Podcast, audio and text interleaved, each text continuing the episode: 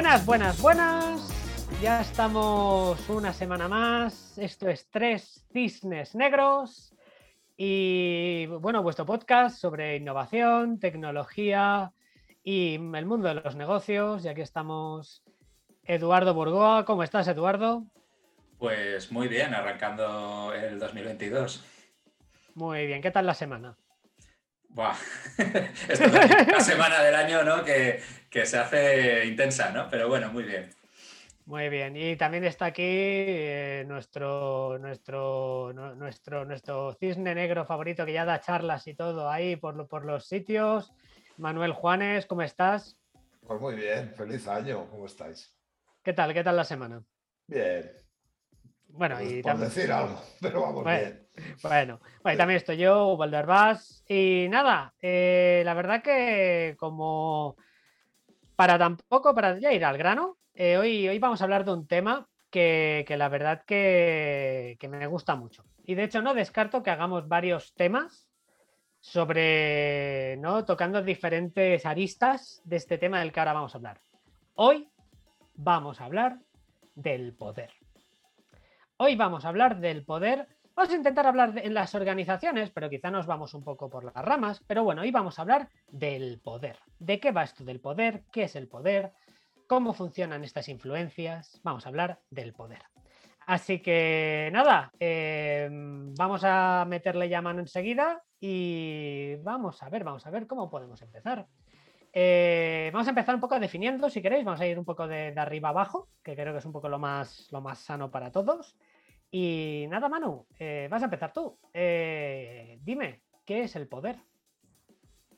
Bueno, pues una definición que a mí me parece muy interesante y que me parece válida, porque eh, procedo de, vengo del mundo de, la sociología y la antropología, y bueno, es una definición más o menos compartida en el mundo de la sociología, ¿no? que es la capacidad que tiene alguna persona para, influir sobre el comportamiento de, alguno, de otra persona o de una organización, ¿vale? Entonces, básicamente esa es la definición de, poder.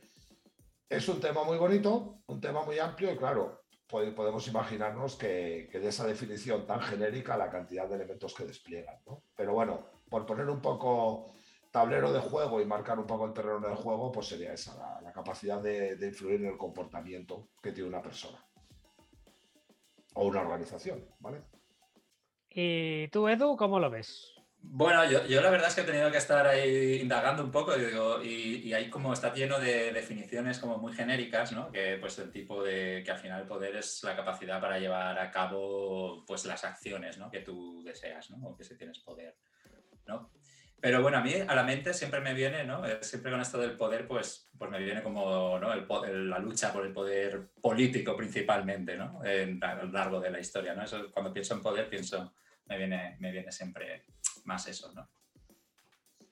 No, hombre, sí, a ver, la verdad que sí que es verdad que, por eso he dicho al principio de que al final el poder nos da para, hablar del poder en las organizaciones, en las empresas, pero también algún día hablar ¿no? del poder entre países, ¿no? O entre continentes, pues también, la verdad que da para un capítulo. Eh, creo que tardaremos bastante para tampoco ser muy repetitivos y demás, pero oye, que en verdad el tema el tema da mucho de sí. Y yo la verdad que estoy muy de acuerdo pues con lo primero con lo que dices tú, Edu, de que yo también pienso en poder y rápidamente pienso ¿no? en, personas un poco, un poco chungas, ¿no? En un, despacho oscuro y demás, ¿no? Y todo tema de gobiernos y, petroquímicas y todo este rollo, ¿no? Y también evidentemente con la definición de, de Manuel en el sentido de que, evidentemente, el poder, yo también creo que la definición quizá más genérica es la de que es la capacidad de influenciar en los demás, ¿no? Ya más allá de que se den cuenta o no, que ya entraría el tema de persuasión o manipulación y, demás, pero que es el tema, ¿no? De influir en otra persona para que haga lo que, lo que tú esperas que, haga, ¿no?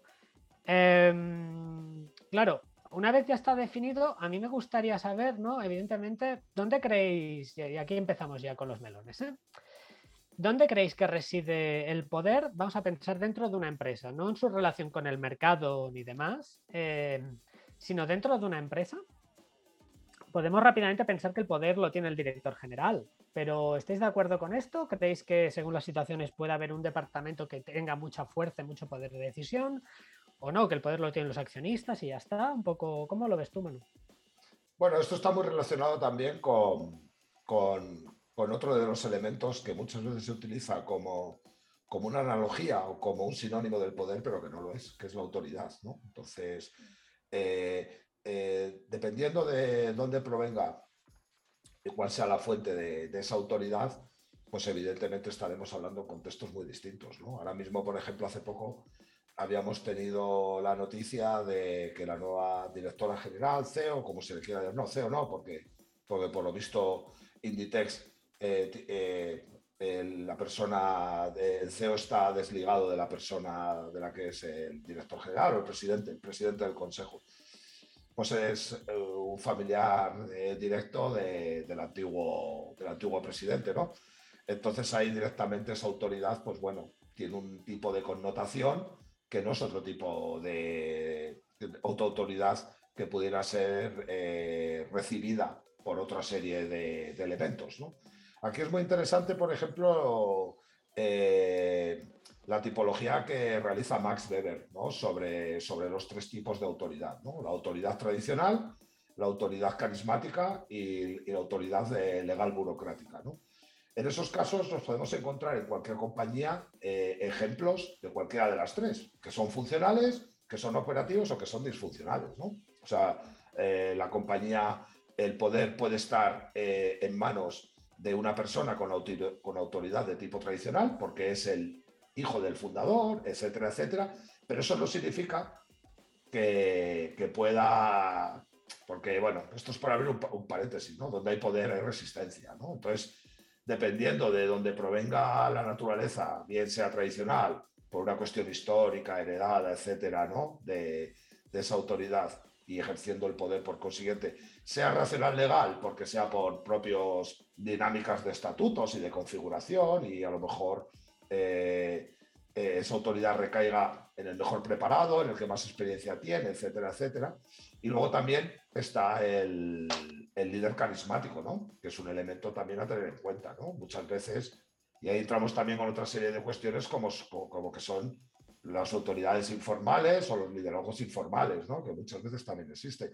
Entonces volvemos a hablar siempre y al final acabamos en el punto común, ¿no? El contexto manda, ¿no? Y puede haber líderes autoritarios, o sea, perdón, líderes tradicionales que tengan líderes con autoridades tradicionales que tengan un liderazgo de un tipo, por ejemplo, bueno, pues no jerárquico, y podemos encontrar a, personas que han recibido autoridad por mecanismos racionales legales que pueden ser muy autoritarios, y ahí se, se cuece una serie de combinaciones que creo que es lo interesante en esos contextos y cuál es el desempeño del poder autoridad en el caso, y luego entraré una tercera derivada que la vamos a dejar para más adelante, que es la personalidad. ¿no?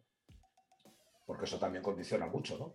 Tenemos una fuente de poder, una fuente de autoridad y luego también tenemos determinadas personalidades que tienen cada una de las personas que reciben el poder, ¿vale?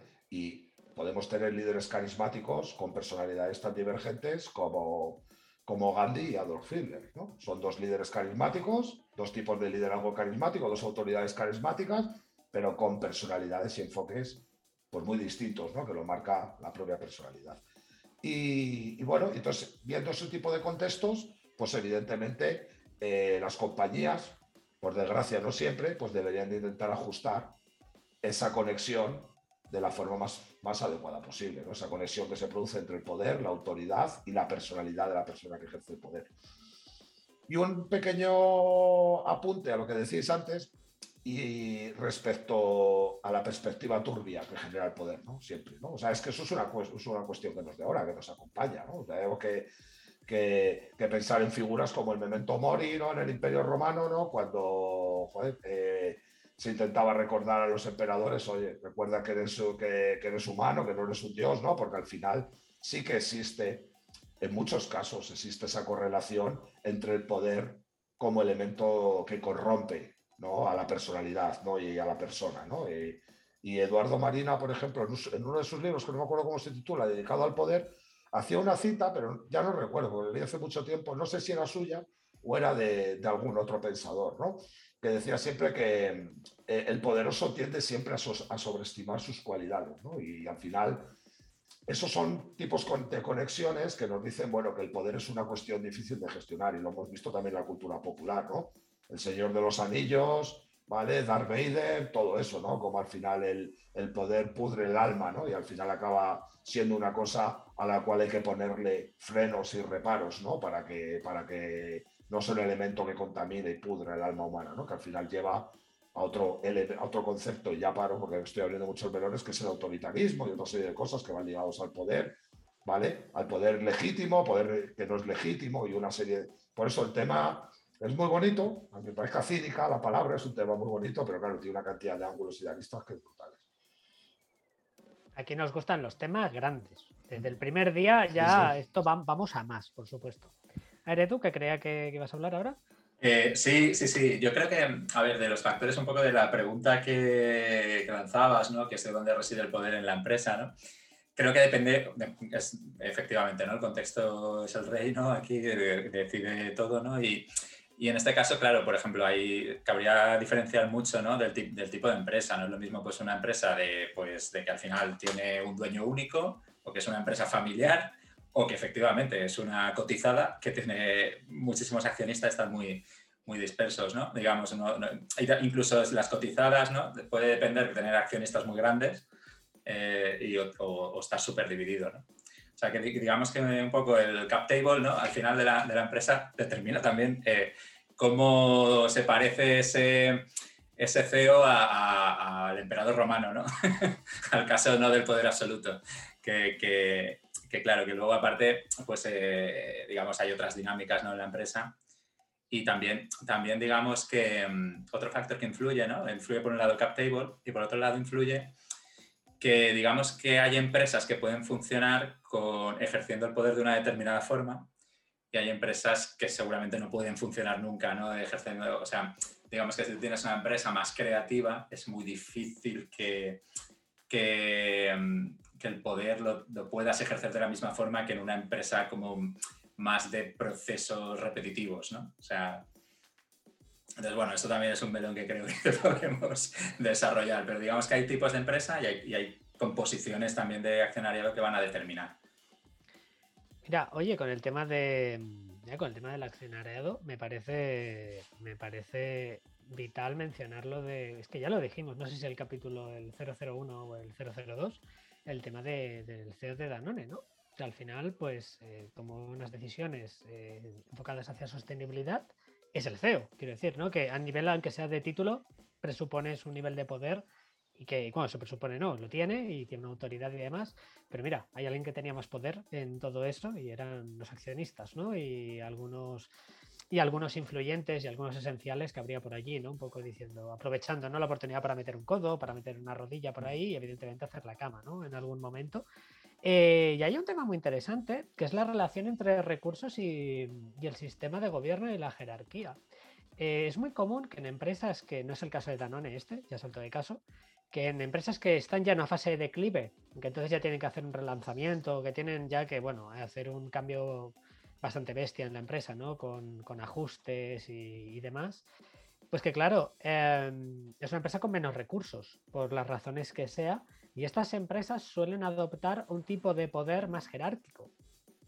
No tan. no un poder tan, tan horizontal como podríamos pensar. Un caso, por ejemplo, fue el de la cadena de electrodomésticos Miro, que ahora recuerdo, pero creo que hace, digo de memoria, hace cuatro años o por allí, ¿eh? Tuvo bueno, tuvieron que hacer varios cambios y bueno, pues pasaron, bueno, tuvieron que hacer cambios, se cargaron muchas tiendas de retail y demás, ahora no sé cómo estará ahora, pero pasaron a, una estructura bastante más jerárquica.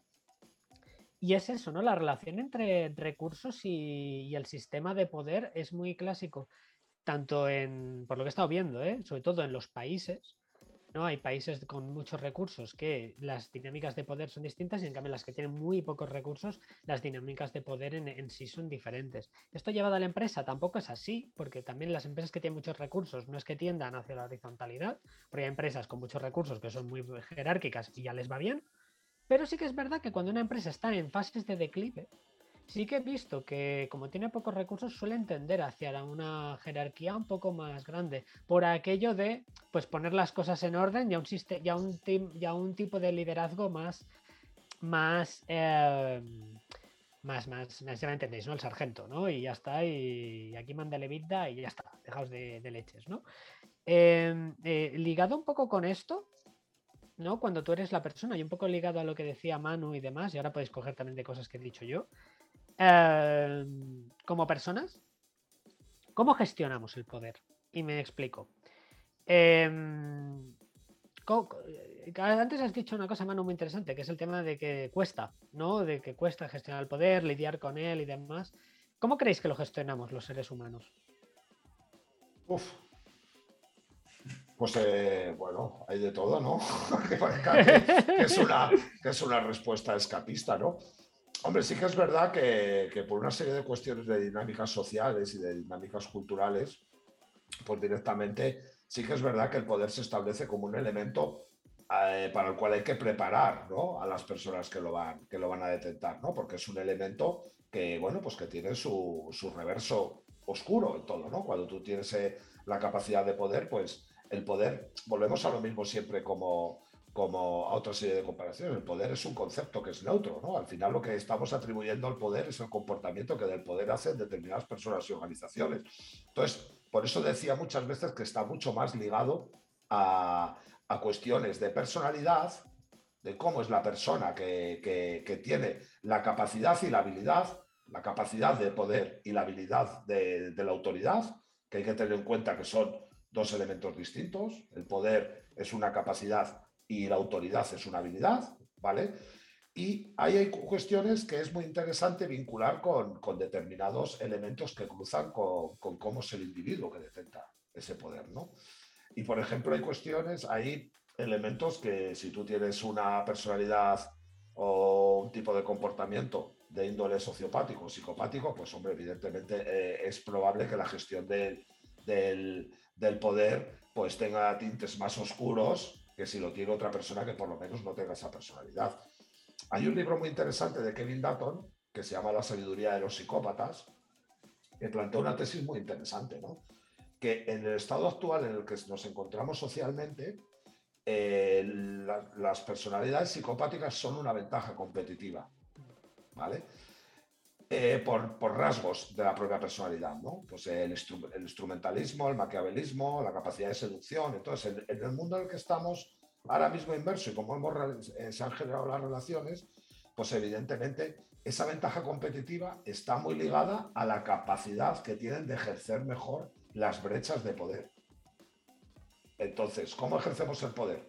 Pues muchas veces el poder es un elemento que debe ser neutro, que está arreglado muchas veces, porque no podemos olvidar que la mayoría de los, de, los estados de autoridad que ahora mismo pertenecen a, a, una autoridad de naturaleza racional legal, es decir, está tipificado con, con, normas, con códigos, etcétera, etcétera, que controlan, ¿no? Tenemos que ver el poder, el poder político se controla con otros poderes, con el poder judicial, con el poder legislativo, ¿sabes? El, el poder parlamentario, etcétera, etcétera. O sea, siempre hay un, un, un, una, una necesidad de intentar poner control al ejercicio del poder.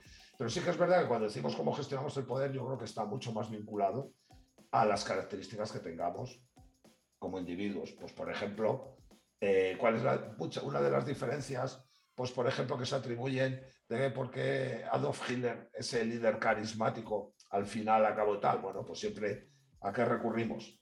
A la narrativa de su historia, ¿no? Vilipendiado en las trincheras del frente francés, en la línea Maginot, el poeta frustrado, toda la vida eh, siendo prácticamente al que le quitaban el bocadillo, etcétera, etcétera. Y eso al final nos construimos una narrativa mágica y llegamos a decir, claro, es que el mundo lo hizo así de chico, ¿no? Porque claro, lo maltrató.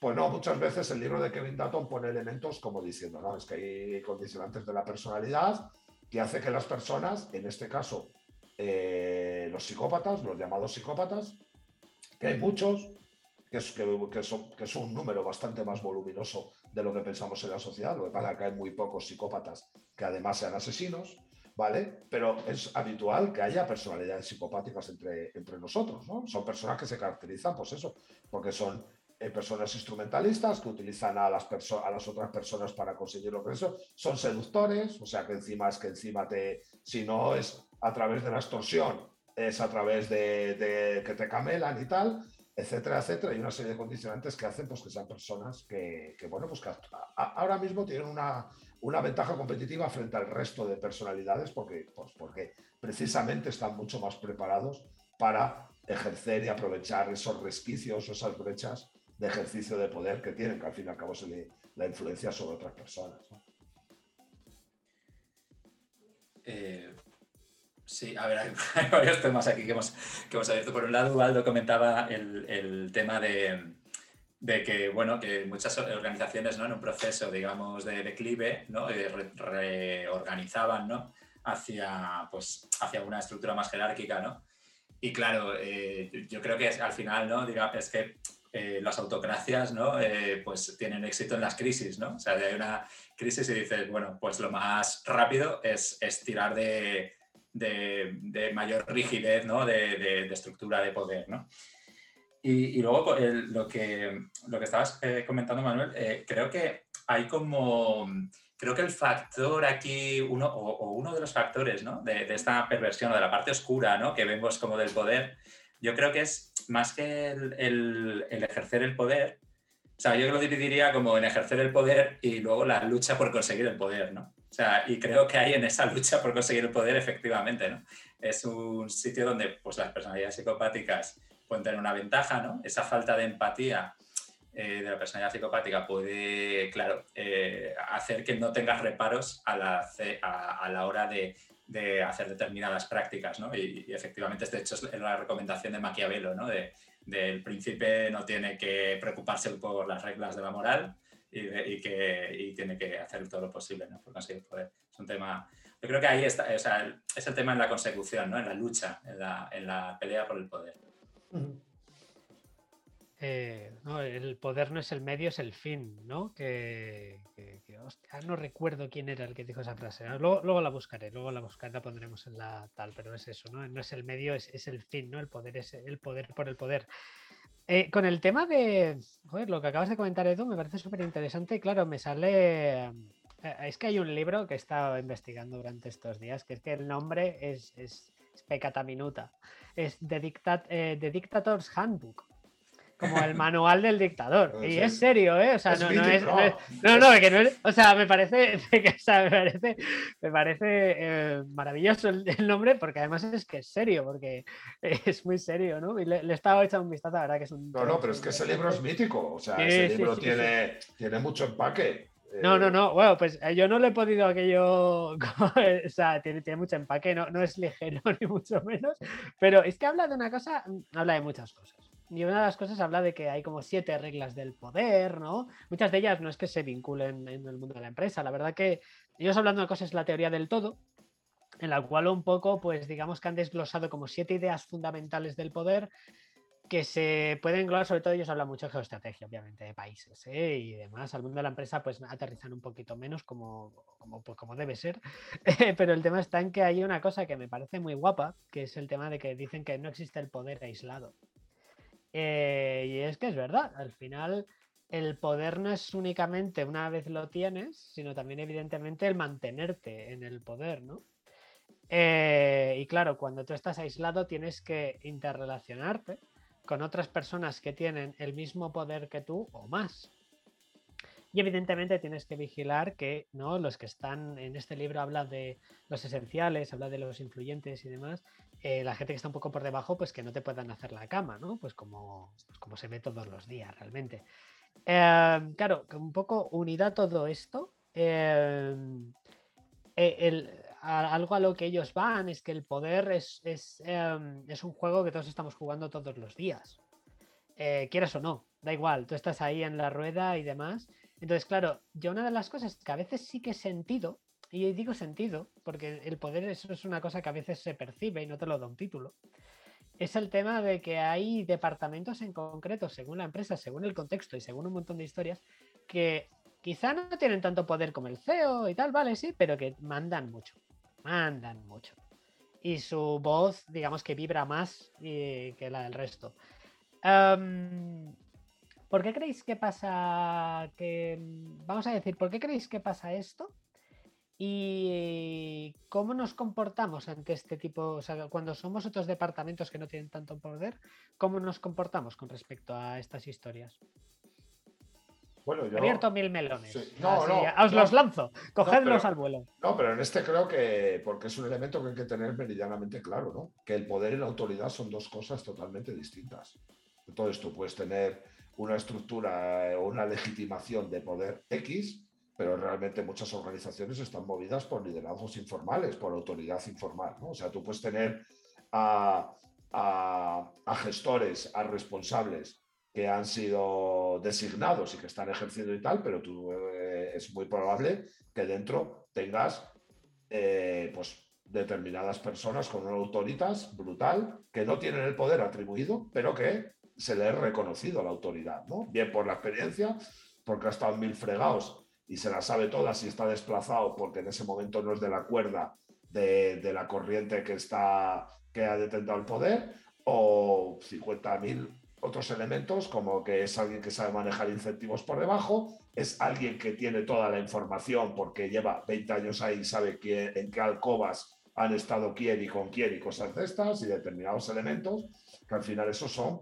cuestiones de autoridad ¿no? que, se generan y que no tienen por qué estar eh, unificadas en, las personas, ¿no? sino que podemos encontrar situaciones en las que el poder, la autoridad estén concentradas en, los mismos núcleos, pero podemos encontrar muchas organizaciones en las que el poder y la autoridad no se encuentran en el mismo núcleo.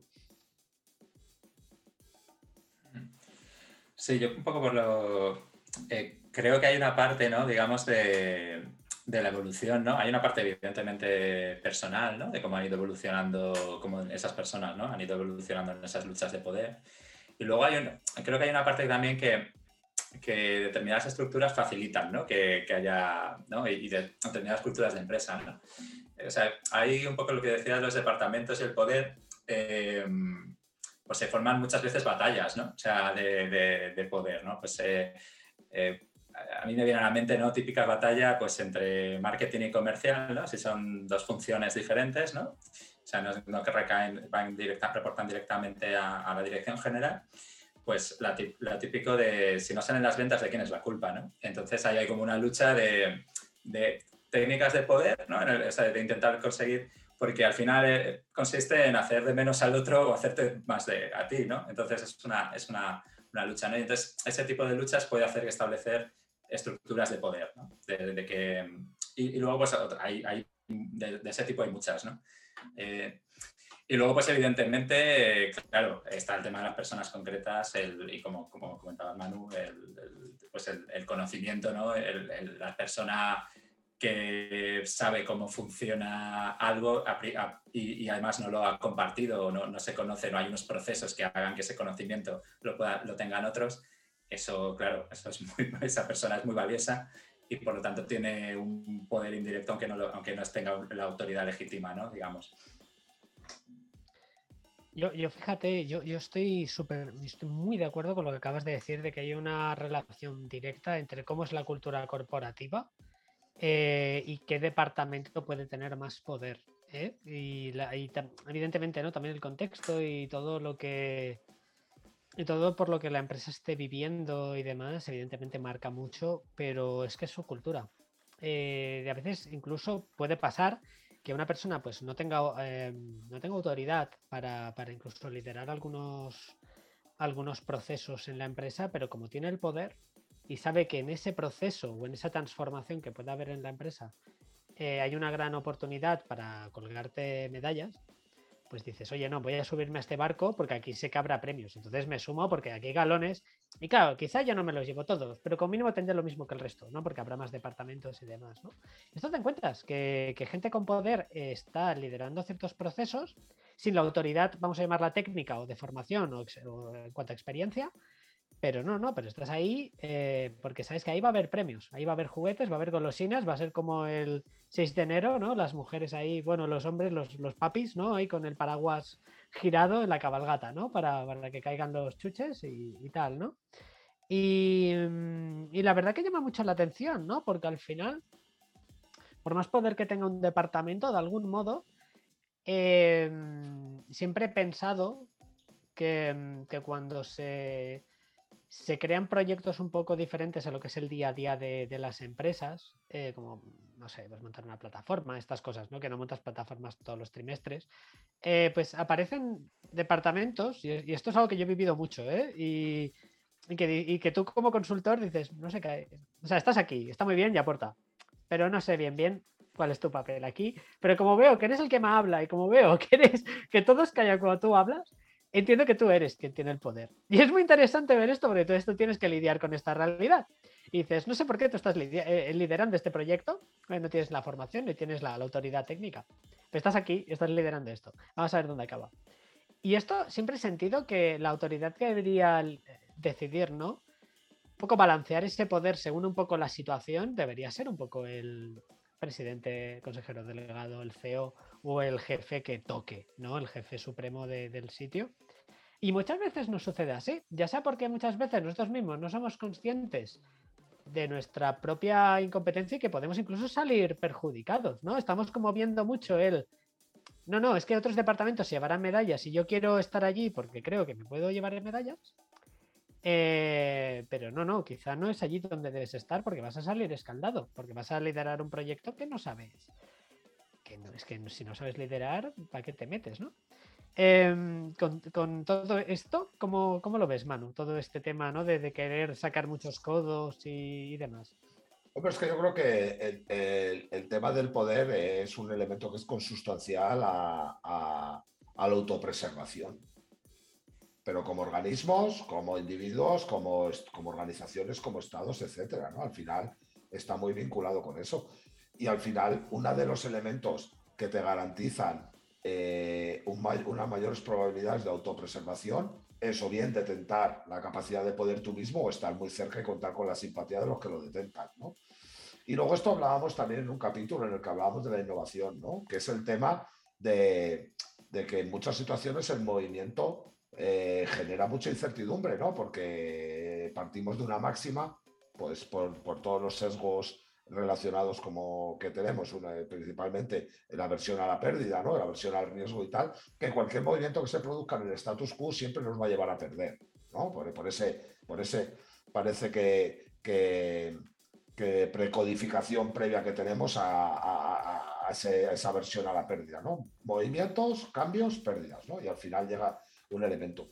Y luego al final es eso, pues hay una cosa que es básica, ¿no? Y, pues que es que el poder es muy goloso, es que si volvemos a la definición, la capacidad de poder influir sobre el comportamiento de la gente es maravilloso, ¿sabes? Todo eso. Pero ya no es solo una cuestión por sentirse poderoso, es que, joder, los seres humanos, pues eh, nosotros estamos haciendo un podcast y no, es, y, y, y no es por nada, es que nos gusta cuando nos dicen en el Twitter que nuestro podcast mola, ¿no? Es que el poder es el, atajo, es un fast track brutalmente a la adulación, ¿no? O sea, tú te conviertes en poderoso y empiezas a recibir adulaciones. Eso es mucho más peligroso y genera mucho más peligro que lo que es realmente y genera mucha más atracción desde mi punto de vista que lo que es la capacidad de influir. Fíjate, o sea, creo que realmente el problema es que eh, es eso, el exceso de adulación para el ser humano no es nada bueno. Y el poder te lo garantiza y así acaban las cabezas, ojo, de los poderosos, ¿eh? que es que acaban pensándose que, bueno, es que lo estamos viendo todos los días, los poderosos a gran nivel, detentando eh, organizaciones o instituciones o puestos de poder poderosos, pero también los pequeños. Es que la gente acaba teniendo problemas de distorsión de la realidad. ¿Vale? Y el poder es un elemento que tiene ese peligro, que si no está bien canalizado y no bien gestionado, te lleva a ver una realidad que solo ves tú. De ahí viene el, el memento mori, o sea, en el Imperio Romano. O sea, es que vas a empezar a distorsionar el mundo. Y es que ahora vemos, por ejemplo, eh, saliendo un poco de la empresa, yendo al tema del poder de la política, porque es lo que podemos ver en los medios de comunicación y tal, porque la empresa eh, es todo petit comité, es lo que hemos experimentado, no sale, no, no, es, no, no, sale a la palestra como tal, pero es que, es, que es dramático. Los, eh, las personas que están intentando poner, pero en todo el globo terráqueo. Es que es dramático, es que están viendo realidades que no existen, las tienen en sus cabezas y son propias de, de esas posiciones de ejercicio de poder. Porque es que muchos están vaciados de autoridad, es lo más triste. o sea, el desacople entre el ejercicio del poder y la autoridad se está desacoplando. Y eso es muy peligroso, porque tú, tienes unos mecanismos burocráticos legales que te dicen que eres el presidente de Filipinas, pero es que la autoridad con los que están llegando, es que la autoridad tiene que soportar otras cosas, la autoridad es el ejercicio del poder legítimo. Y no puede ser solamente, no podemos entender solo legítimo cumplir cuatro estatutos y cuatro reglas, porque es que luego se te cuela lo que se te está colando en Latinoamérica, que es dramático la gente que se te está colando. O sea, que es que están provocando unas catástrofes nacionales de un color y de otro, me da igual, ¿eh? me da igual que lleguen los ultraliberales a Argentina, que la preparan igual que lleguen eh, pues los movimientos de liberación bolivarianos. Es que, es que se está desacoplando mucho el poder y la, autoridad, ¿no? la autoridad de gestionar y del servicio público y de determinadas cuestiones. Y en las compañías, pues estamos viendo que, como hablábamos en el Día de la Innovación, se produce el efecto contrario. Hemos esperado de gente con una capacidad de autoridad, de, liderazgos o de autoridades carismáticas, Bill Gates, el Balmer, etcétera, etcétera, Steve Jobs, y cómo las compañías para madurar al final tienen que tirar de otro tipo de perfiles, ¿no? De perfiles que no, que no tienen ese carisma. Todos vemos a Tim Brown, es un triste, todos vemos a lo, todos son tristes, pero, pero hostia, son al final lo, es que hay que poner tristes en la vida, ya está viendo la oportunidad. Y esto conecta un poco con el tema que hablabais antes, es que la distribución de poder con organizaciones que no sean jerárquicas eh, son cosas que no están conectadas. Entonces, eh, que una compañía eh, se vuelva jerárquica en situaciones en las que está pasando difícil, eso no significa que el poder sea, el ejercicio del poder sea más ferro, sea más duro que en una que, que vayan de, del rollo este de toma el manual de Valve, que aquí funcionamos así, ¿no? Es que la distribución del poder no es la cultura. Y, y eso quería decidir, es que la cultura y el poder son elementos que viven en barrios distintos. ¿Vale? Adelante. Menudo. bueno, a ver, temas, temas que. Eh, a ver, yo entiendo un poco de lo que has dicho, ¿no? De, eh, creo que nosotros como podcasters, lo de realmente en todo caso, ¿no? Pues, o sea, como toda persona humana, ¿no? Pues aspiramos a como un cierto nivel de, pequeño estatus, ¿no? que, no es exactamente Que nos quieran, que nos quieran, ya que nos quieran, exacto, sí. ¿no? Entonces, eh, o sea, creo que, que, al final, ¿no? Eso es porque el, Instituto de Autopreservación, ¿no? Como has dicho, Manu, es, eh, está vinculado ¿no? al estatus, ¿no? Cuanto más estatus, pues, pues más probabilidades tenemos de preservarnos, ¿no? Y de, y de reproducirnos, ¿no? Y, de, que se... efectivamente, ¿no? De, todo, ¿no? Sobre todo reproducirnos. Exacto, ¿no? Pero, pero no tiene por qué estar vinculado al poder. Lo que pasa que sí que es verdad que, que, claro, una de las formas, y puede, y puede, ser que de una forma más eficaz, ¿no? Pues, eh, sobre todo en una empresa, sea ir consiguiendo poder porque te va... Eh, bueno, pues tienes menos oportunidades ¿no? de, de, caer, ¿no? cuanto, digamos, hay menos eh, bueno, pues tienes como te vuelves más poderoso y es más difícil ¿no? que, que caigas, ¿no? Y luego, pues, eh, em, el otro tema que, el otro melón que has sacado sobre el tema de la cultura, ¿no? Y la distribución del poder. Eh, a ver, la distribución, de alguna forma, la distribución de la autoridad, o sea, viene de la estructura que crees, ¿no? O sea, de, de hecho, pues hay como claro, hay empresas como que son como muy feudales, ¿no? O sea, que, realmente, pues, pues sí, hay, hay el poder desde el CEO, pero está súper repartido en unos feudos, ¿no? En, en, unos reinos de taifas, ¿no? Y luego, pues hay, hay otras empresas, ¿no? Que, que, incluso a lo mejor están en el sistema ¿no? jerárquico igual, pero, pero el núcleo de poder está, está en otro sitio, ¿no? Porque, porque hay una parte que es muy clave, ¿no? Muy core y, y, es muy influyente, ¿no? y, o sea, pues por ejemplo, yo qué sé, puede, puede haber em, empresas donde el marketing es súper importante o donde la tecnología es súper clave, ¿no? Y tiene un montón de peso, ¿no? Y, y, luego, pues, a ver, con la cultura, creo que sí que mm, de alguna forma, ¿no? El, el, mm, eh, si, si, el, si, el, poder se ejerce, ¿no? en el sentido de, de mm, como, como dictaminando, pues, eh, más los procesos de, de arriba abajo, eh, pues como a, mí yo solo sí que le veo bastante similitud ¿no? con, con, el, con el Taylorismo, ¿no? con que al final eh, pues bueno, estás diciendo, ¿no? Aquí la, parte de arriba de la jerarquía sabe cómo se tienen que hacer las cosas, ¿no? Y, el resto las ejecuta, ¿no? Claro, eso creo que, sí que tiene mm, que, que, una empresa que necesite, o sea, que no sea un proceso tan predecible, ¿no? Sí que necesita crear nuevas ideas y esas van a tener que generarse abajo, ¿no? Y, si es todo más dictaminado desde arriba, es muy difícil, ¿no? Que eso ocurra, pero que no son cosas eh, excluyentes. Es que el poder no tiene nada que ver con que se generen espacios de oportunidad y de seguridad psicológica para que sucedan cosas. Ojo, pero tú puedes generar muchas ideas, pero tú no puedes influir sobre el que tiene el poder y que tú le digas ahora mismo, tú no puedes marcarte tu salario, tú no puedes marcarte retribuciones. Es que el poder es eso. Por eso hay que ser eh, cauteloso cuando hablamos de lo que es el poder. El poder es la capacidad de influencia. A ti tu jefe te puede escuchar. A ti tu socio te puede escuchar. Etcétera, etcétera. Pero puedes que no tengas capacidad de influir en esa dirección. Y esos son elementos distintos de lo que es poder, porque es que el poder al final va de eso. Y puede haber determinadas formas, que puede ser, pues eso lo que decíamos, poder legítimo, poder ilegítimo. ¿Vale? Puede ser poder eh, coercitivo, que puede ser un poder de, utilización de la fuerza, pero puede haber cosas tan civilinas como los nudges, como, los, como el juego de los incentivos. ¿no? Tú con incentivos puedes jugar y hacer que la gente haga lo que sea, pero tú no puedes meterle nudges a los poderosos que están por encima de ti. Es que no puedes jugar con los incentivos. Los incentivos los manejan ellos. Tu Hacienda no puedes jugar a los nudges con ellos.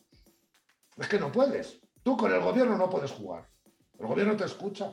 No es verdad. El gobierno no escucha, no escucha a nivel de relaciones de poder, no es simétrico. Y lo que tenemos que tener claro es lo que significa tener poder en una compañía. Por eso decía, que sean compañías horizontales, que sean estilos de liderazgo, pero eso no significa que el poder esté distribuido, ojo. El poder está tan concentrado en una organización jerárquica como en una organización horizontal. Lo sigue teniendo los órganos que tienen que detentar el poder. Lo que pasa que sí que es verdad cómo se articula la operativa en la toma de decisiones. Tomar decisiones no significa ejercer el poder, ojo, ¿vale? Que, son, que también son cuestiones de tal. Y yo es donde veo los matices de la diferencia, ¿vale? Puedes tener organizaciones muy horizontales y que la concentración del poder sea máxima, esas típicas compañías donde los propietarios siguen teniendo el 70% de las participaciones, ahí el poder está hiperconcentrado. Y a lo mejor son organizaciones que son muy democráticas en la toma de decisiones, consultivas, con enormes espacios de, seguridad psicológica para que hagas las cosas como consideres, etcétera, etcétera. Y a lo mejor te encuentras una añeja que parece que es hiperjerárquica y que a lo mejor encuentras que, realmente eh, el, poder está mucho más distribuido. ¿Por qué? Porque es una empresa familiar donde el poder está hiperdistribuido porque al final la abuela el primo y el tal tienen sus cuotas de poder simétricas y al final el CEO es exactamente igual que los otros familiares, lo que pasa es que le han dicho, toma las llaves de la moto, pero cuando llegas al consejo manda a la familia. Y eso es lo que quería hablar de lo que es separar el poder, la capacidad de influencia, a lo que es otra serie de elementos, que es cómo nos organizamos, qué es cultura. Por eso la cultura de un país no tiene por qué, eh, por eso eh, la gestión del poder en culturas muy parecidas se hacen de forma muy diferente. ¿Vale? Porque, porque creo que están mucho más desacoplados de lo que nos pensamos. Y poder es poder. Poder está meridianamente claro que es lo que es, que es la capacidad de, hablando en plata, de que alguien haga lo que tú quieres, cuando quieres y como quieres.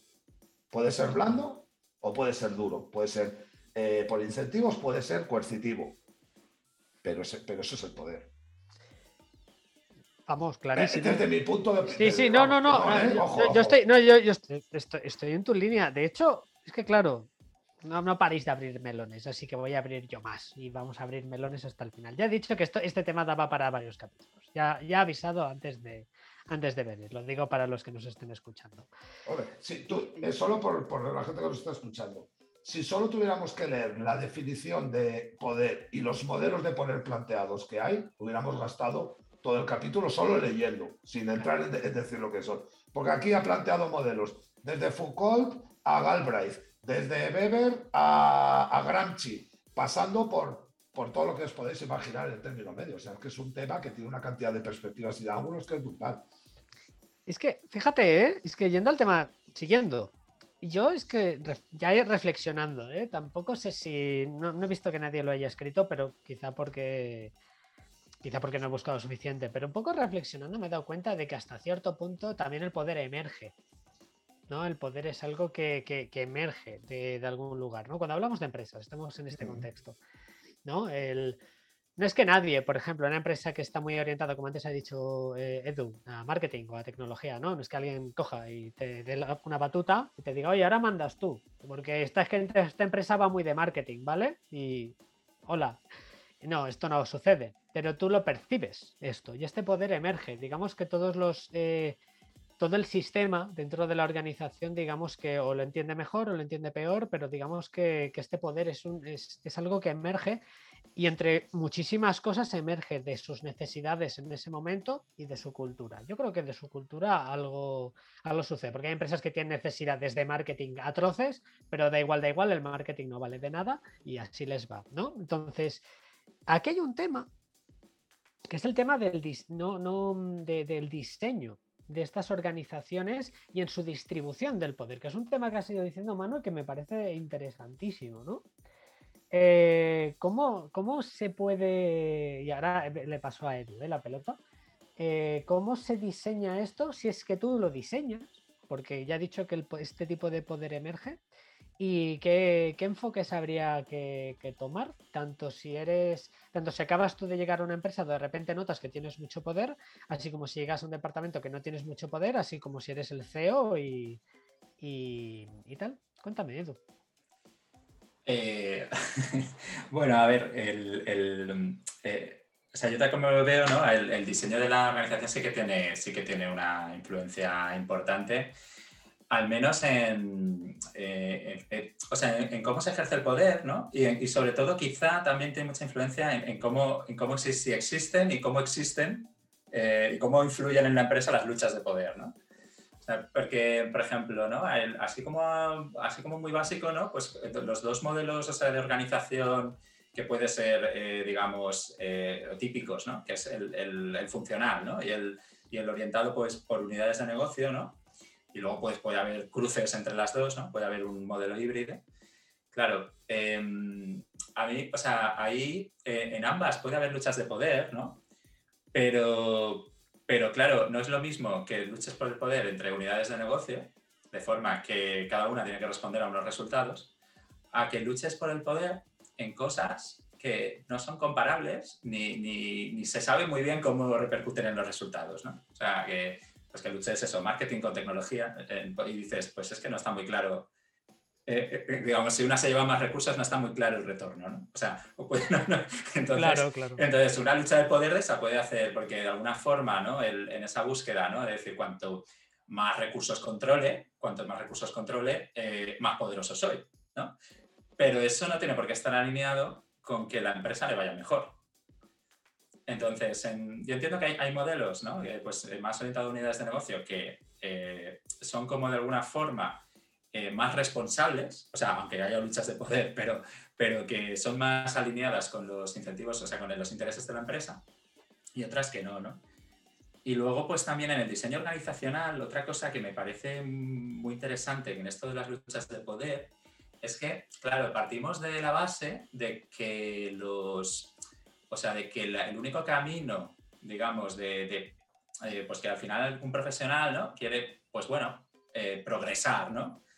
Y entonces que al final el único camino de, generar un cierto estatus en la, organización y, progresar es como mm, ascendiendo en la jerarquía, ¿no? O sea, es decir, mm, siendo más manager, ¿no? Y claro, yo creo que hay una, una de las cosas que también se está eh, bueno, implantando, sobre todo que viene más como de Silicon Valley y demás, es el, el, camino ¿no? de, el camino de la escalera técnica, ¿no? de la progresión, digamos, de que tú puedes promocionar sin ser manager, ¿no? sin, sin gestionar personas, porque si no, al final lo que consigues es, es, premiar de alguna forma a la gente que es más hábil peleando por el poder. de alguna forma está, tienes un sesgo hacia ahí y no, y, no, y, y no siempre tienen por qué ser los mejores ejerciendo ese poder, ¿no? ejerciendo esa gestión, haciendo esa gestión de, de, de manager.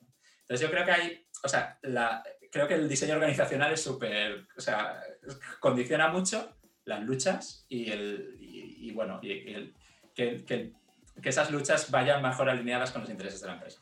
Mira, aparte, y permíteme Manu, y va a ser muy corto, es que aparte recuerdo un, hilo de, de, Javi Recuenco, que creo que es la primera vez que, le mencionamos o la segunda, en, tal, pondremos el, hilo, eh, que, justo habla de, que hay gente que tiene un grandón, ¿no? Para estar en, grandes empresas corpo, ¿no? Eh, corporate y tal, en el sentido de que de que sabe muy bien cómo funciona el tema de, las dinámicas de poder, ¿no? Sabe muy bien, ¿no? Cuando eh, a final de año, ¿no? Se hace la evaluación de, de, cada uno de los empleados, ¿no? Pues tú sabes muy bien cómo quedar con tu jefe, sabes muy bien cómo quedar con los que están debajo tuyo y también con los que están a los lados, ¿no? Y hay gente que tiene ese ton, siendo ineptos, pero tienen ese don maravilloso, oye, y van, van haciendo checks, checks, checks y acaban de XX Director, ¿no? Y Scott Adams explicaba también en su libro ahí que, él era un crack haciendo eso, en, pasando, pasando, dice, nada, pues iba pasando de incompetencia, cuando me iban creía que me iban a despedir, ¿no? Dice, conseguía que me ascendiesen para, para que nadie se diese cuenta de, lo que no había hecho nada, de que era un inepto en el puesto anterior, ¿no? es, alucinante, ¿no? Pero, pero sí que es verdad que esto, que esto, claro, esto depende mucho del diseño que tú hagas como administrador supremo de la empresa, ¿no? En el sentido de, oye, pues para empezar, ¿quién asciende? ¿Y quién va a tomar eh, posturas, eh, posiciones de autoridad eh, dentro de mi empresa? O sea, creo que, creo que hay una parte de diseño muy interesante. Ahora, Manu, di, perdona. No, no, sí va. No, no, no tenía nada así al hilo que comentar, simplemente luego lo que decía es que el tema de lo que estabais hablando, que conecta mucho con, con la ley de Peter, ¿no? La, todo el tema de la incompetencia, ¿no? Al final, el problema y lo bueno que tienen las corporates para purgarse es que al final ese, e, e, ese modelo construido de plan de carrera siempre al final acaba llegando a que todo el mundo llegue a su nivel de incompetencia, ¿no? Yo creo que también está todo muy ligado a eso, ¿no? Porque es que al final son, están abocadas a generar espacios de incompetencia, pues curiosamente, porque es que están, están construidas en torno a, a, un modelo directamente de, de, pues, de, mucha lucha y de gestión del poder, ¿no? Que eso también abre una derivada que es interesante, ¿no? Que es cómo tú eres cada vez, vas siendo cada vez perdiendo autoridad conforme vas incrementando poder, ¿no? Que cómo se van desacoplando, ¿no? Porque tú al final en esa eh, vorágine de balón a seguir, eh, plan de tal, claro, vas entrando en determinados estratos de los poderosos donde eres un paria, eres un sanculot, porque vienes de otros entornos, no eres un pata negra, ¿no? Dentro de los poderosos y además has perdido la autoridad con tus iguales, porque hay que tener muy claro que en el momento que te conviertes en jefe dejas de ser compañero y todos los que hemos dirigido equipos lo sabemos, ¿no? Y es bueno dejarlo desde el principio. A mí me lo enseñó un compañero mío que tuve que, que, estaba muy curtido, una autoridad, un líder informal de estos que era brutal, ¿no? Siempre vilipendiado en la organización, ¿no? El hombre ahí esperando a jubilarse ya, ¿no? Contando los años para jubilarse y de esa manera.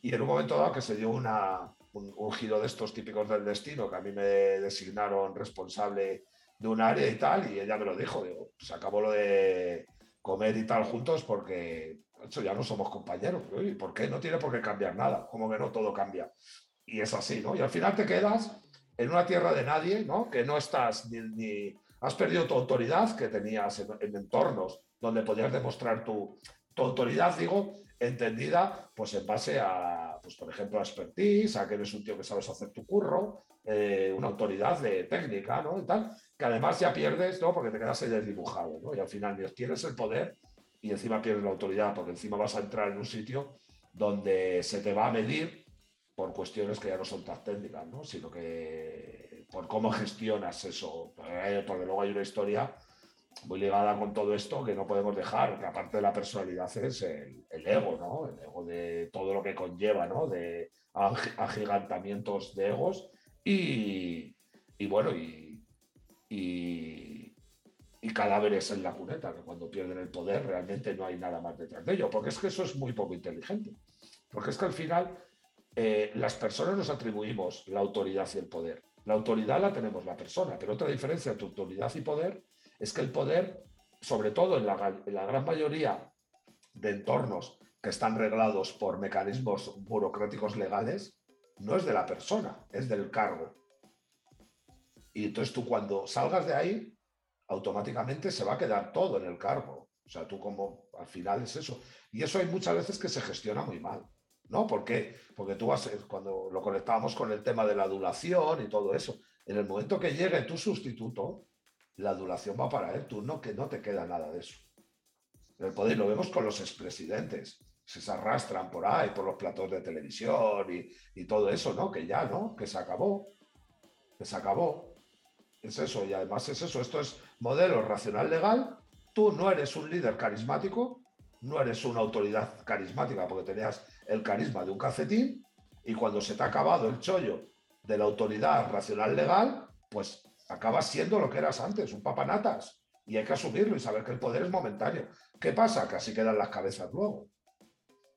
Y, y eso alimenta y retroalimenta toda la narrativa de la peligrosidad del poder, de no saber entender de que el poder, que el poder son momentos pasajeros, que son capacidades pasajeras, puntuales. Hombre, históricamente eh, solían ser más largas en el tiempo, ¿no? Porque todavía había mucha más presencia de, la autoridad eh, tradicional propio de la herencia, ¿no? Las monarquías y todavía muchas cosas así y tal de este tipo. Y bueno, se podría hablar en el tiempo, pero es que ahora mismo, igual que, que se estrechan los ciclos de todo, los ciclos de poder, de poder también se estrechan. O sea, eh, salvo determinados, ¿sabes? Eh, momento está lo que estamos viendo es que el nuevo tiempo que viene es que los, los, ciclos de poder y autoridad pues también se van estrechando en las compañías. De hecho, me parece que Microsoft, Google y, Apple y las grandes compañías pues han aprovechado muy bien salir de esos momentos de los líderes carismáticos y entrar en otro modelo de liderazgos, de autoridad, ¿vale? He estado utilizando un sinónimo de liderazgo, ¿no? De autoridades más, pues como Tinku, que es muy triste, pero ya vimos la semana pasada el volumen de negocio, ¿vale? De capitalización bursátil, ¿no? Pues son tristes, pero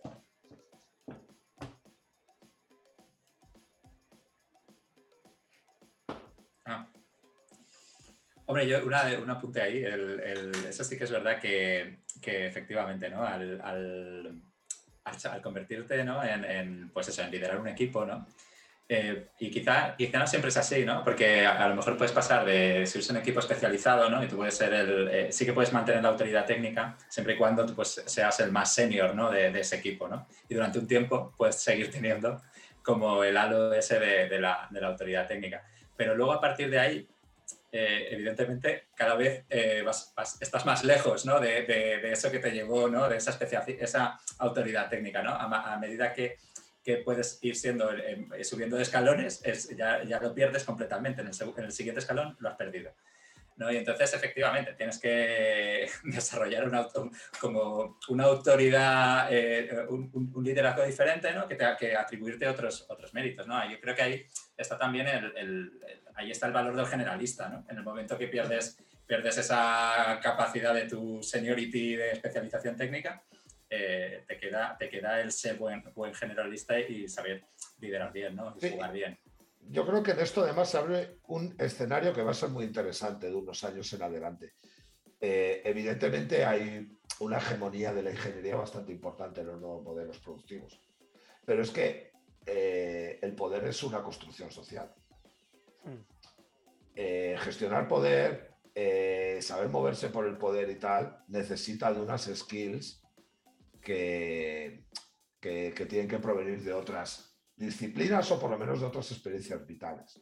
Porque podemos llegar a esa situación de que eh, cuando lo más valioso o, o, los elementos más valiosos de la economía se empiezan a producir en entornos de ingeniería, pues probablemente eh, son personas pues que eh, no quiero hacer estereotipos ni tal y cual, pero sí que es verdad que han concentrado sus capacidades en otras cosas que no son, pues por ejemplo, la influencia, en el buen sentido de la palabra, la determinadas historias, ¿no?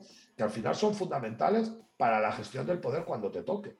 Porque es que el poder te puede tocar gestionarlo a cada uno en cada su momento. Y es que al final eh, el buen ejercicio, entre comillas, el buen ejercicio eh, pasa por tener mucho dominio eh, de los elementos que, generan una construcción social, porque al final el, poder es una, es una construcción ¿no? que se genera ¿no? y que tiene mucho que ver con ese tipo de historias, ¿no? con gestionar la información, con, gestionar bien los incentivos, con, con, saber gestionar las medidas coercitivas. O sea, porque es que Mm. las medidas coercitivas no significa directamente, como decíamos un día, que te pongan una, una cabeza de caballo en la cama. Pero chiquito es verdad que hay veces que tienes que utilizar medidas coercitivas, sanciones, no sé cómo llamarlas de alguna manera para que no suene tan tal. Pero es que todos esos mecanismos están conjugando, ¿no? Y al final tenemos que saber tal. Y eso es- vamos a ver cómo va evolucionando eso y qué pasa cuando muchos de las personas que han estado eh, desempeñando puestos muy técnicos, entre comillas, relacionados, por decirlo de alguna manera, con la ingeniería, pues les va a tocar eh, pues dar el salto al, a- al management, van a dejar de, de escribir código porque van a empezar a tener que gestionar y al final gestionar es eso, gestionar el poder, mantener el poder y sobre todo también es que tú no se trata solo de puertas hacia adentro, sin tramuros, es que tú tienes que estar gestionando todo el poder porque claro, la- los otros, los otros, las otras entidades que hay en el mercado van a intentar influir sobre los otros agentes que hay en tu ecosistema, pues para sacarte del mercado, ¿no? En muchos casos, etcétera, etcétera, ¿no? Y entonces vamos a ver qué pasa con eso. Voy a, hacer, una pequeña defensa de los ingenieros y ya le pasamos a, Waldo. que, bueno, creo que eh, es verdad que, que efectivamente, a pri- a priori, por, ser ingeniero, nadie te ha preparado ¿no? para, la- la- más la gestión humana, ¿no? Pero sí que creo que hay una, hay una pequeña ventaja ¿no? de, de- de los ingenieros como Oh, mana- oh, managers. fuera. A ver, tendría- tengo que defender, tengo que defender aquí el, el- el fuerte. No, eh, que, es, que es que eh, muchas veces ¿no? El- el- creo que el pensamiento sistémico de, de los ingenieros, eh, bien, bien utilizado, tiene, tiene una cierta ventaja en algunas ocasiones. Evidentemente no es lo único que puedes tener, o sea, que no, no es lo único que necesitas para, para- para ser un buen gestor, pero, pero creo que, que esa parte le cuesta menos a los ingenieros de, de coger y sin embargo sí que se tiene que formar en otras, ¿no? Eh, en- para poder tratar mejor con, con las personas. Sí, no, yo me refería No, no, a, y- a gestionar cosas, ya, solo un apunte, ¿no? Que son muy líquidas, que no son evidencias, que no son... Son ambiguas, son, son Sí, ambiguas. Los por ingenieros no, no, no, no soportamos la ambigüedad. Y va por ahí. Para nada, para nada decir que no puedan estar conviviendo y que de hecho lo hacen sin ningún problema y tal, ¿no? Y que gestionar no tiene que ver. Hablo de cara a enfrentarse a esos entornos que son tan, tan líquidos, ¿no? Tan... Sí, sí, sí. No, yo, yo fíjate, mira, voy, y yo como publicista voy a defender también a los ingenieros. Eh, no, también porque mm, para empezar a nadie le enseñan a gestionar el poder. A nadie, nadie, nadie le enseñan al final. Eso es falso. Sea, bueno, sí, las- los príncipes. Los, las pode- los poderosos... lo Los que poderosos, vale, sí. Lo, sí. lo- lo primero que hacen es entrenar a sus vástagos, ¿vale? Eso es vale, la diferencia. Vale, correcto, correcto. Pero hablo de. Sí, claro, sí, sí. Yo, yo- yo soy, yo soy un pobre chico haciendo un podcast, ¿de acuerdo? Un miércoles, ¿sabes? Entonces lo que quiero decir es el común de los mortales no, no, no No, pero había una serie por ahí de- de una comedia española de estas, que era una serie que el presidente de la comunidad quería destruir al hijo, ¿no? Para que fuera el presidente de la comunidad. De estas comedias chuscas que echaban en Telecinco, me parece, una de estas y tal, ¿no? O sea que me refiero que luego, claro, hay muchas dimensiones, ¿no? Pero No. sí que es verdad que sí que, sí que se entrena mucho. Luego, a- al lado de al lado de, de Dictator's Handbook ponemos la referencia de la serie de Telecinco, ¿de acuerdo? No que se, se no se ¿eh? diga, que no, que no se diga, que no se diga. También ponemos la referencia a esta serie. Pues no, el tema Sí. está en que, a ver, que no, al común de los mortales no nos enseñan a, a- a liderar, ¿vale? Y a gestionar el poder y a lidiar con el poder. Y no, eh, este juego que, que todos estamos jugando, como he dicho al principio, y que quieras o no lo estás jugando, podrás jugarlo mejor, jugarlo peor, pero lo estás jugando. Eh, pues bueno, nadie le enseña, ¿no? Es como que en algún momento te darás cuenta de que este juego existe o no, y ya está. Eh, en una de las intervenciones que has hecho, Manu, eh, me ha venido a la cabeza es que la película del irlandés de, de Scorsese, por el concepto de que el poder es efímero. El poder se acaba. Acabas, acabas fuera, acabas fuera de juego, ya sea por jubilación o lo que sea, y pierdes ese poder. Eh, y el poder es efímero, ¿no? Y en la película El Irlandés, eh, claro, al final, ¿no? Pues nadie recordaba, voy a hacer un spoiler, pues la película tiene casi dos años, así que ya está. Eh, pero no, al final nadie recuerda a Jimmy Hoffa, ¿no? Eh, y tal, entonces lo que quiero decir con esto es que mm, el poder, por más que nos pongamos, es efímero. Y hay gente que no recuerda eso y que me, me parece una, una muy buena, muy buen punto para, para, para, digamos, para lle- llegar a este, a este digamos, final de, capítulo y tal, que sí que me gustaría acabar con una pregunta un poco así también tranquila. eh, y demás, con la que un poco pues, pues ir cerrando y demás, que es el tema un poco, ¿no? Pues para ti, Edu, em, ¿qué es el poder? Ahora después de esta charla y tal, y, sobre todo quizás eh, de dónde proviene, cuáles son sus características. Bueno, el, poder a veces, efectivamente, ¿no? Yo creo que se la habéis convencido con la definición de la capacidad de influencia, ¿no? Y de poder hacer, digamos, que otros actúen, ¿no? Eh, pues según, lo, según lo que tú quieres, ¿no? Y, y, la, y, ¿dónde vienen las fuentes del poder? Pues efectivamente vienen algunas legítimas, ¿no? O vienen algunas, pues en las empresas vienen del propio capital, ¿no? De, la, propia composición del capital.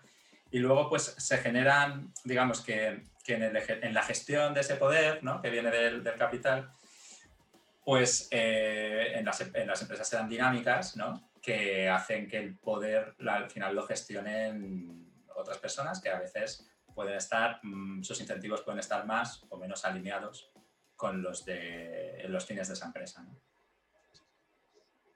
¿Y tú, Manu? Sí, bueno, yo es eso, lo que hablábamos antes de pues eso, capacidad de influir sobre comportamientos y los ángulos de dónde puede provenir, me parece que son, aparte de todas las teorías que puedan venir de, del carisma, de la tradición, de un marco regal, me parece que pueden venir de, de, muchos ángulos. ¿no? puede venir desde cualquier ángulo en el que haya una gente que tenga un arma que jugar.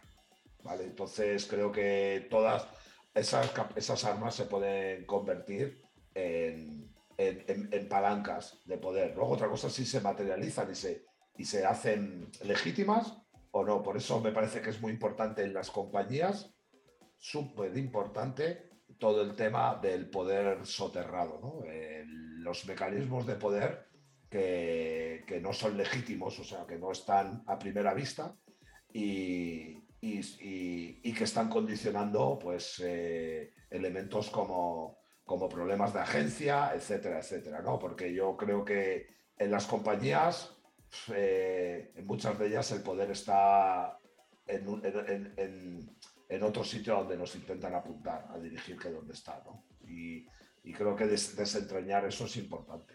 Otra cosa es el tema de la autoridad. La autoridad me parece que está mucho más distribuida. Esa autoridad eh, se puede llevar a, mecanismos formales de, de, ejercicio de poder o no, pero pero vamos, creo que puede haber muchos focos de, ejercicio del poder, muchos mecanismos. Yo, yo para mí, fíjate, no, para no volver con el tema de la influencia y demás, que, tampoco repetirnos mucho, me gusta mucho. El poder es poder, porque de hecho me ha recordado una escena muy buena de la primera temporada de Juego de Tronos, ¿no? En la que está Cersei y Meñique, ¿no? Pues discutiendo, ¿no? Y Meñique decía que la información es poder pero ella le dice, luego, luego pondremos el enlace y tal, pero digamos que, que, cogen varios guardias, le ponen un cuchillo en el cuello y demás, en plan de, ¿qué me estás contando? El poder es poder. Ya está, la información no es poder, el poder es poder. Y ya está. Eh, la información es una palanca, pero el que detenta el poder, además el poderoso se sabe poderoso, no sé, tampoco eso también está recogido en algún libro clásico, ¿no? O sea, tú cuando detentas poder y eres poderoso, lo notas. No, claro, no. Cuando si necesitas decir que eres el rey, es que no eres el rey. Correcto. Exactamente. Correcto. Sí, sí. Y, no, no, y el tema está en que, pues, no, el poder es poder. Y ya está. Entonces el poder emerge. Em, para mí, el poder es algo que emerge, que es, tú puedes intentar darle a alguien ¿no? la, varita mágica del poder, pero él mismo debe poder aguantar ese, ese, ese palo con, con, el fuego, ¿no? Y debe aguantarlo al máximo tiempo. Hay un temazo ahí para, otra, para otro momento, que es al que le toca ejercer el poder y no quiere. Ah, es un temazo que es maravilloso. Bueno, pues fíjate, tenemos aquí, tenemos aquí el listado. Pues mira, es que he dicho ya que este, poder, este, tema, este mm. tema será recurrente, será recurrente. Sí, porque siempre pues se nos va el pensamiento a, a, que es deseado, ¿no? Pero la cantidad de gente que se come ejercicio de poder cuando sin, sin, sin ser, sin ser deseado y eso es, eso es una penitencia importante. Desde luego. No, y, no, no, fíjate, eh, al final es el tema de que emerge, el poder viene mucho de las interrelaciones, bueno, de las relaciones que tú tengas, ¿no? Tanto con tus iguales como con el que está más arriba, como con los que están abajo, el poder depende de los recursos disponibles. Em, y por supuesto, un poco llevado un poco al mundo de las empresas, también como diseñes, em, tanto esa distribución de esa, de, esa varita de, poder, ¿no? Y a quién le toca tener esa autoridad y quién le toca ese poder, es muy importante en las organizaciones que se diseñe un buen sistema para definir mejor a las personas que, mejor se merecen llevar la batuta del poder. Eh, y para que no haya lo del síndrome de Peter y toda esta historia, ¿no? Que también pues me he dejado con mil preguntas aquí, ¿no?